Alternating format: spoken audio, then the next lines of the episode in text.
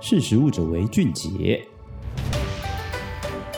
Hello，大家好，欢迎收听《识食物者为俊杰》，我是史塔奇。先来祝大家新年快乐。那在过年的期间呢，大家围炉吃年菜是台湾人很重要的习俗之一。但吃不完的年菜该怎么保存比较好呢？你又是怎么保存的呢？是放电锅加热，或是重复加热，塞满冰箱等等？那今天就要来跟大家分享这些年菜保存的方法，到底哪些是可以的，或者哪些是不行的呢？那第一个呢，就是年菜放电锅保温就不会坏吗？那这当然是错的。像是如果是一大通电锅来说好了，它放保温的话，大概只会维持到四十到五十度 C 左右。那这样的温度呢，不但不能够杀菌，其实对细菌来说也是挺舒服的，就好像在一个培养皿里面一样。那这个饭菜呢，放到隔餐，可能细菌就超标啦。那只有超过六十度 C 以上的保存呢，这个细菌才难以存活，所以最好的方法呢，还是把吃不完的食物放进冰箱里保存。那第二个呢，剩菜没有吃完就可以再加热一直吃吗？那这当然也是错的哈，因为食物反复加热呢，不但它的营养价值会被大量破坏，那这个过程中因为不断的高温会使得一些氧化或是聚合的反应，会造成丙烯酰胺呐、氧化胆固醇等等的不良物质。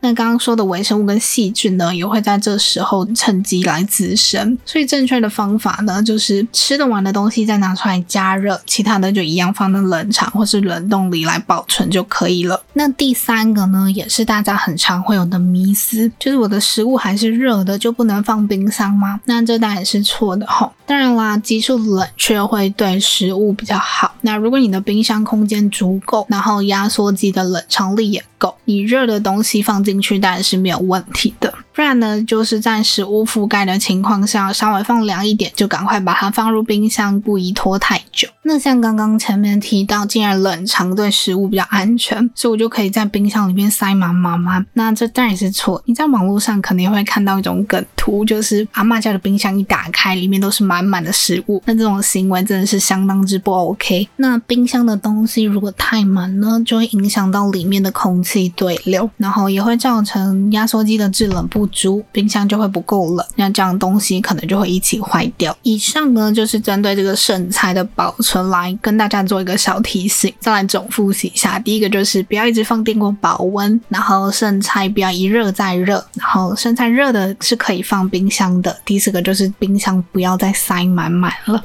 那以上呢，就是今天跟大家的分享。那刚刚说的这些食物保存的建议啊，当然不只可以应用在年菜，其实在我们平常每天日常生活中的饭菜都可以照这样来保存。那大家吃得好、吃得饱之余，就是要注意一下这些注意事项，以免造成身体的负担啊或是食物中毒等等，那就不好了。好，那我们今天分享就到这边喽，我们下次再见，拜拜。